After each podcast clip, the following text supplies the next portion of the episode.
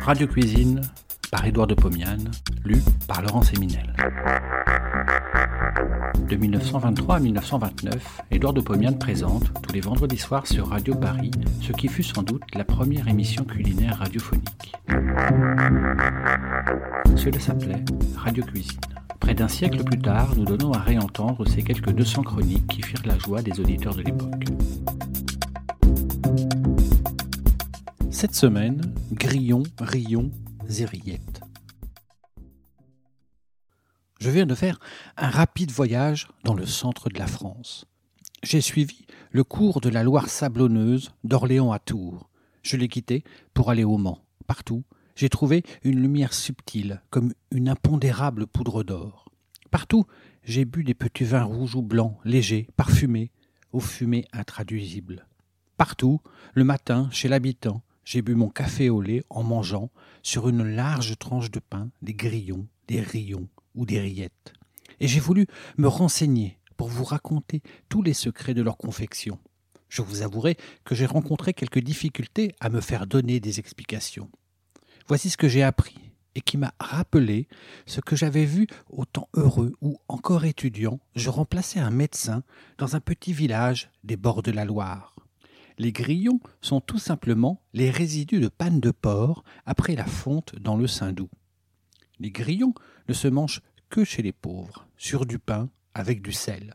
Ce sont de minuscules débris qui n'ont de saveur que parce qu'ils ont été rissolés dans la graisse. Laissons de côté ces résidus et passons à une merveille.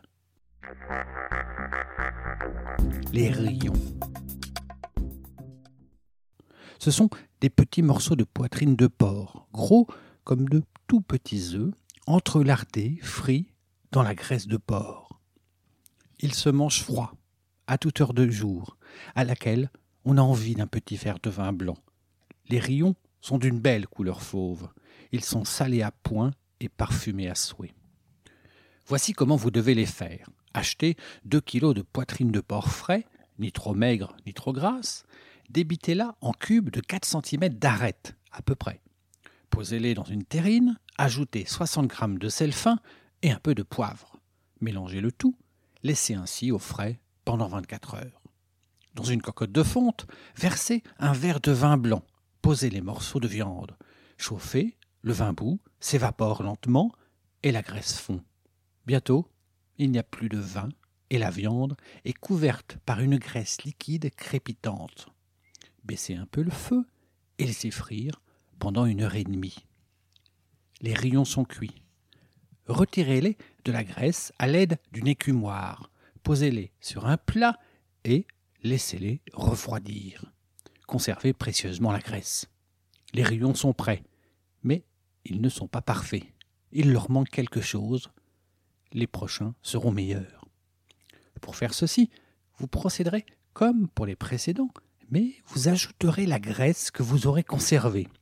Cette addition de graisse ancienne est le secret de la saveur des rillons. Voici pourquoi ils sont excellents chez les charcutiers qui ont l'habitude d'en préparer souvent. Rillettes. Prenez 1 kg 500 g de jambon frais, cru, de porc, avec son gras et son maigre. La graisse ne doit pas dépasser 30% du poids total. Coupez-la au couteau en petits cubes gros comme des dés à jouer. Ajoutez 30 g de sel fin par kilo de viande, poivrez légèrement.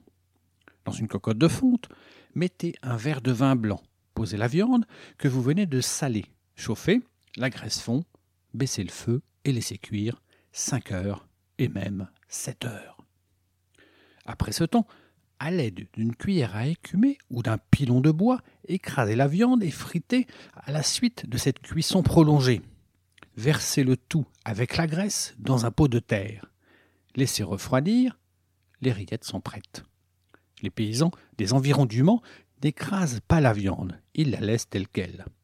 Les charcutiers du Mans l'écrasent à l'écumoire.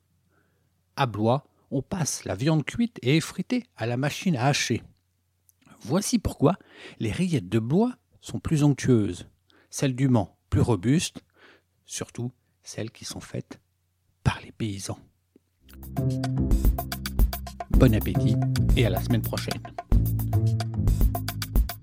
Si vous avez aimé cet épisode, vous pouvez retrouver toutes les chroniques d'Édouard de Pomian dans les deux volumes de Radio Cuisine, un livre publié chez Menu Fretin et disponible sur www.menufretin.fr.